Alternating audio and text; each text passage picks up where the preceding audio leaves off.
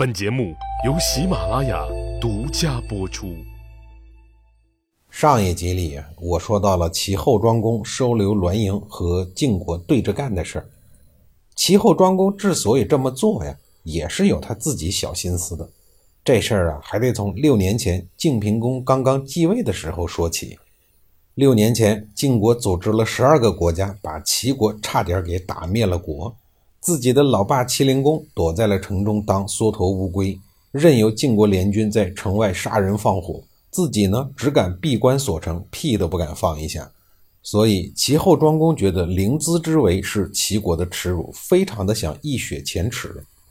栾盈到了齐国后，他正想利用这一枚棋子好好做些文章呢，他怎么能听得进晏子的劝进呢？齐后庄公登基后又过了两年，他还真等到了机会。他在给晋国所送的印切之中安插了随从，让他们偷偷地将栾盈送回了晋国。一直躲在齐国的栾盈就趁机回到了曲沃的封地。计划进行的非常的周密，晋国根本没有人发觉栾盈已经潜回了曲沃。栾盈回到了曲沃之后，率领自己的党羽迅速地袭击了国都新绛。新绛毫无戒备，晋平公被栾盈突然袭击，求告无门。逼得差点要自杀，士鞅劝阻了晋平公，并派自己的家兵全力的攻打栾盈。栾盈见大事难成呢，赶紧又退回了曲沃。齐国准备偷袭晋国的军队已经爬上了太行山，坐山观虎斗，准备等栾盈得手后呢，就发兵攻打晋国。可发现栾盈竟然在关键的时刻失败了，于是迅速撤军返回了，放弃了栾盈这一枚棋子。大老远的来了，就这么走吗？不符合嘴不走空的硬道理呀！再说了，大军轰轰烈烈的开出来，最后无功而返，面子上也过不去呀。于是他顺势攻取了晋国的朝歌，报了晋军围困临淄，在城外烧杀抢夺的一箭之仇。新绛之围解除以后，晋平公马上纠集了军队，并发动曲沃当地的军队联合起来攻打栾盈。面对有备而来的国家队力量，栾盈抵挡不住，随后被杀死。而整个栾氏家族呢，也都被灭了族。晋平公一心想要在诸侯之中称霸，可他并没有老爹晋悼公的政治智慧和手腕，根本驾驭不了手下的卿大夫，导致卿大夫开始相互攻击，大权旁落。而手底下的大臣作乱呢，他也根本无力评判，只能先求救于其他的大臣。大臣们慢慢的就反客为主了，君主本人反而逐渐成为了摆设。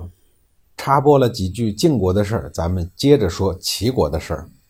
再说齐后庄公抢夺了晋国的一座城池这一仗，大概是他任上最好的业绩，但同时也把晋国给深深的得罪了。令人哭笑不得的是，最终杀死齐后庄公的人却并不是晋国人，而是为了讨好晋国的崔杼。崔杼先后辅佐了几任齐国君主，分别是齐灵公、齐后庄公、齐景公。这三个人的时代都有崔杼的影子。其中与崔杼关系最好的，当然就是齐后庄公。然而，也是因为齐后庄公，最后才使得崔杼的家族被庆封所灭。正所谓唇亡齿寒。当初崔杼在政敌们寒光闪闪的刀口之下，不顾生命危险。极力辅佐齐后庄公继承大业。事成之后，齐后庄公把崔杼提拔为权倾朝野的常委级干部。另外一个人，也就是庆丰，也因为拥立有功，得到了重用。后来官至常委，和崔杼平起平坐。齐后庄公和这哥俩，除了是工作关系之外，私交呢也非常的好，经常私下跑到他俩家里去蹭饭。至于唱歌、跳舞、划拳、喝酒，自然是经常的上演。无数的历史事件告诉我们一个事实，那就是如果君臣之间像朋友一样打成一片的话，不是人不容，就是天不容。崔杼的二老婆唐江是一个公认的大美女。当初崔杼为了娶这个美女寡妇，可是费了不少功夫，起码顶住了门不当户不对的巨大压力。唐江是东郭燕的姐姐，东郭燕是崔杼的家臣，也就是说，崔杼娶了自己家臣的姐姐，确实是门不当户不对的。唐江的老公死了以后，弟弟东郭燕和家主一起开车去吊唁。吊唁的过程中，崔杼偶然看见了唐江，瞬间就走不动道了，被唐江的美貌所打动。而就在这之前不久，他的大老婆生完崔成和崔强两个儿子以后呢，就死了。这阶段属于崔柱的情感空档期。回到家，他就让东郭燕帮忙，说想把他的姐姐唐江娶过来。见家主能看得起自己的寡妇姐姐。东郭燕自然愿意去做姐姐的说服工作。一来呢，自己的姐姐后半生有一个着落，自己的外甥将来也能过上好日子。唐江和王夫早年间生了一个儿子，叫唐无咎。二来呢，自己在崔家的地位自然也就水涨船高。您想想啊，本来就是一个家臣，瞬间变成了家主的小舅子了，这玩意儿诱惑实在是太大。随后，东郭燕就积极地跑去做寡妇姐姐的思想工作。一开始，唐江还是不愿意的，毕竟有自卑心理，自己是一个二婚，还带着一个男拖油瓶儿自己的条件实在是不怎么样。可架不住弟弟动之以情，一哭二闹，最终呢，他同意了。于是故事就简单了。崔杼顾不上别人的指指点点，至于什么门不当户不对，那滚一边去吧。他十分任性地自顾自地和唐江过上了耳鬓厮磨的幸福生活。没多久，唐江争气的肚皮给他生了一个儿子，取名叫崔明。这一天，齐后庄公又到崔杼家来蹭饭、喝酒、赏乐，无意之中忽然看见了二次为人母的唐江。别看唐江已经和两个男人生了两个孩子，可依然是魅力无穷。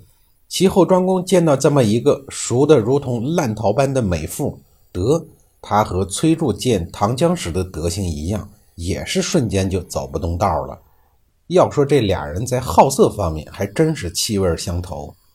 可惜的是，此时的齐后庄公勾搭唐江的先天条件就不如崔杼了。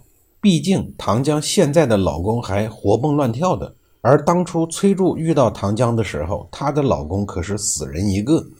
齐后，庄公虽然心里头郁闷，但还是克制住了。毕竟明目张胆的抢臣子的老婆，确实有伤风化。但如果是暗着抢呢？或许也会伤，但伤害程度也许会降低吧。说干就干，从此以后，其后庄公去崔杼家蹭饭蹭酒的次数越来越频繁，出勤率超高，几乎把他家当做了自己的食堂。最过分的是，甭管崔杼在不在家，他抽空就跑一趟，就为了能够多看几眼别人的老婆。唐江一开始还比较矜持，和国君大人保持着礼貌的距离，但架不住国君大人隔三差五的撩拨呀。就这样，唐江本不扎实的心理防线被齐后庄公的执着一点点给啃食了，直至溃破。此刻，齐后庄公脑袋上的国君光环。在唐江的眼里是那样的耀眼夺目，充满了遐想。有兴趣的听众朋友们，先遐想一下啊，下一集里我再给您详细的讲述。